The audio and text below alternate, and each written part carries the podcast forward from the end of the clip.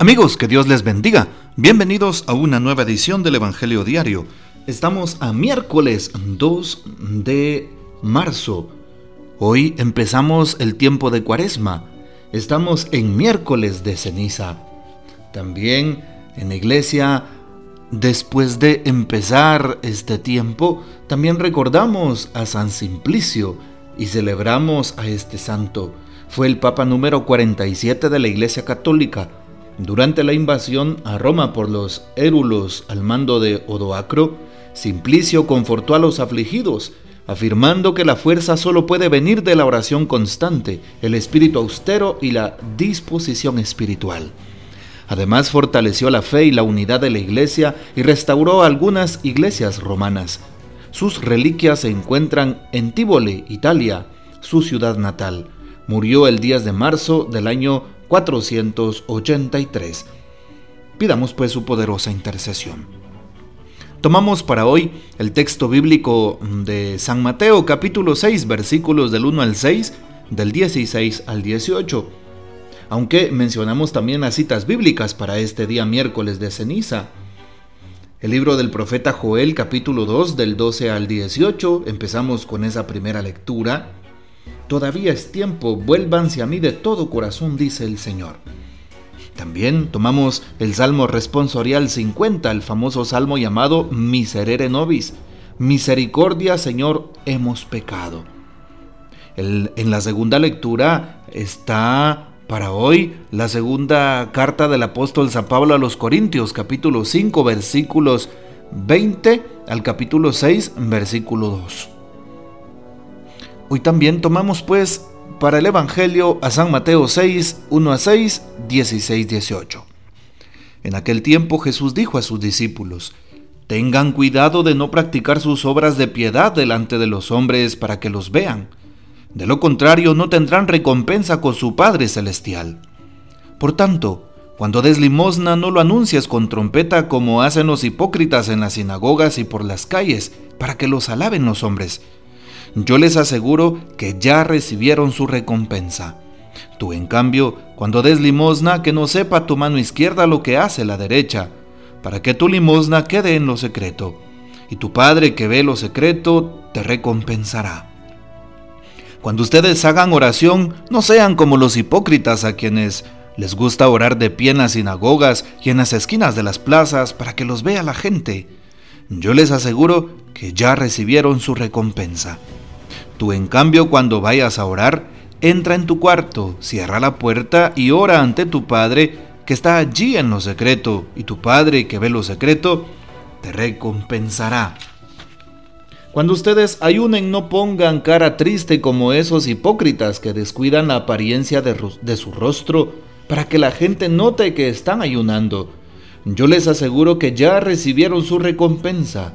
Tú en cambio cuando ayunes perfúmate la cabeza y lávate la cara, para que no sepa la gente que estás ayunando, sino tu Padre que está en lo secreto, y tu Padre que ve lo secreto te recompensará.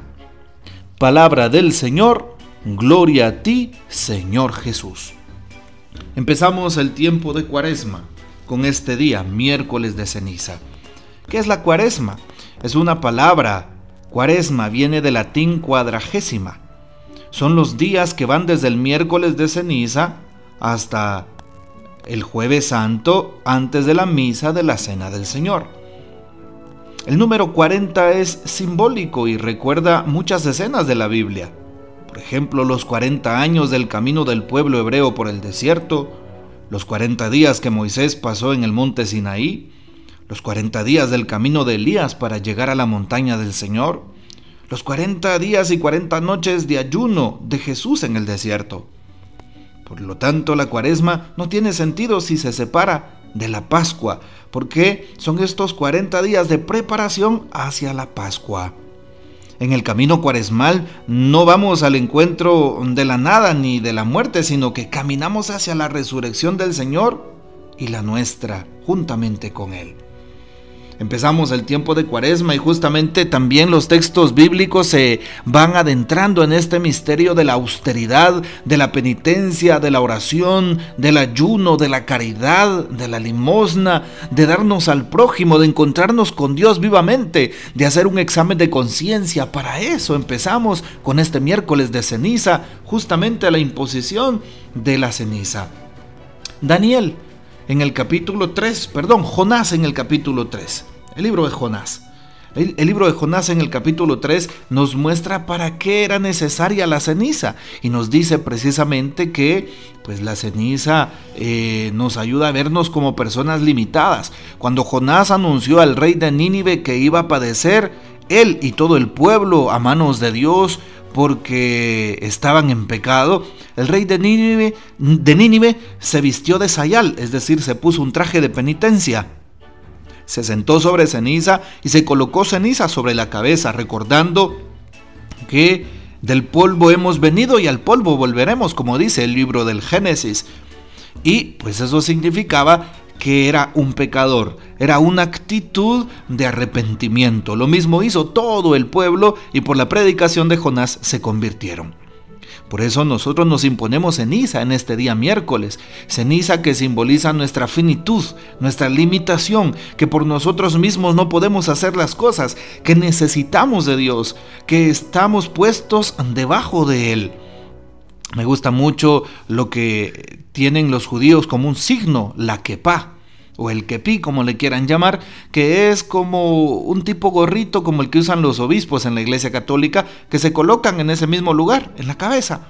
¿Y qué significa la kepa? Significa que estamos debajo de Dios cuando uno la utiliza.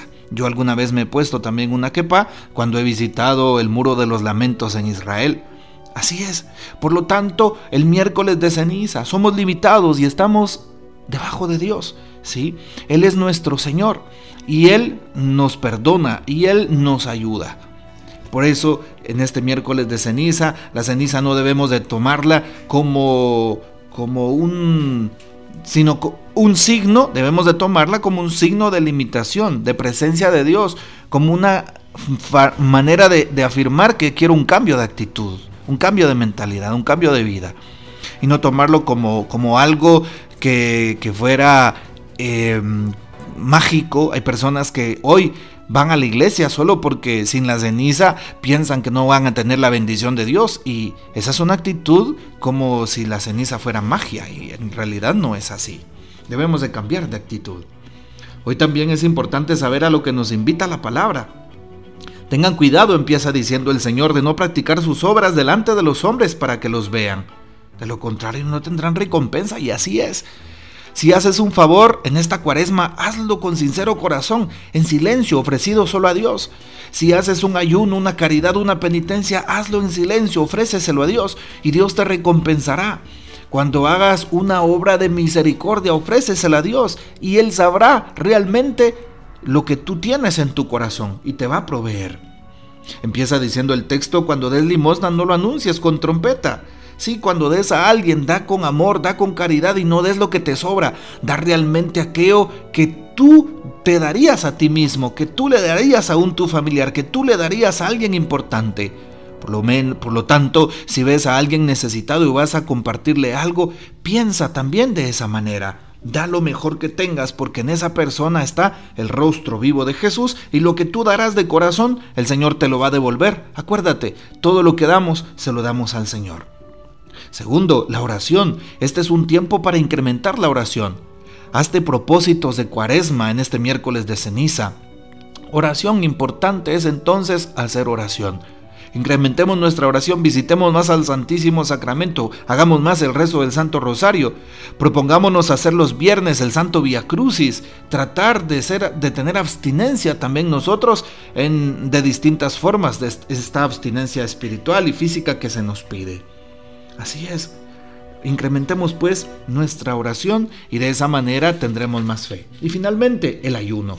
La Iglesia Católica propone a través del catecismo dos ayunos de manera, eh, por así decirlo, obligatoria durante el año. El miércoles de ceniza, o sea, hoy, y el viernes santo. Por eso te invito para que hagas ayuno. El ayuno de diferentes formas. un ayuno que te ayude. Puede ser el ayuno físico en el cual pues haz un tiempo fuerte de comida al día, que no sea carne evidentemente, y pues dos tiempos en donde puedas tomar pan y agua nada más o pues un ayuno a, pura pan a puro pan y agua los tres tiempos. Es una forma de hacerlo. Claro, como dice el Código de Derecho Canónico, una persona de 14 años que tenga ya clara conciencia, hasta una persona de 60 años que es de la tercera edad. Eh, en el rango de esa edad podemos hacer ayuno. Si es un niño no procede, si es un adulto mayor pues tampoco procede, no es lo conveniente. Pero el ayuno perfecciona el alma, si lo ofreces de corazón a Dios, va a perfeccionar el corazón. ¿Cuántas personas hoy en la calle no tienen comida y hacen ayuno constante y nosotros ni nos damos cuenta muchas veces? Por eso el mejor ayuno también es colaborar con el prójimo, tener caridad con el necesitado. Proponte en esta cuaresma, dentro de tus propósitos, hacer una obra de misericordia. Sería algo maravilloso, ¿verdad? Bueno, pues dejo esa inquietud allí en la mesa para que podamos entonces nosotros también poner por obra la palabra de Dios que hoy hemos escuchado que este tiempo sea fructífero, que crezcamos en la fe y que nos acerquemos a la iglesia y a Dios con un sincero corazón. Que el Señor nos bendiga, nuestra Madre Santísima nos guarde y que gocemos de la fiel custodia de San José. Y la bendición de Dios Todopoderoso, Padre, Hijo y Espíritu Santo descienda sobre ustedes y permanezca para siempre. Amén. Que Dios les bendiga y hasta mañana.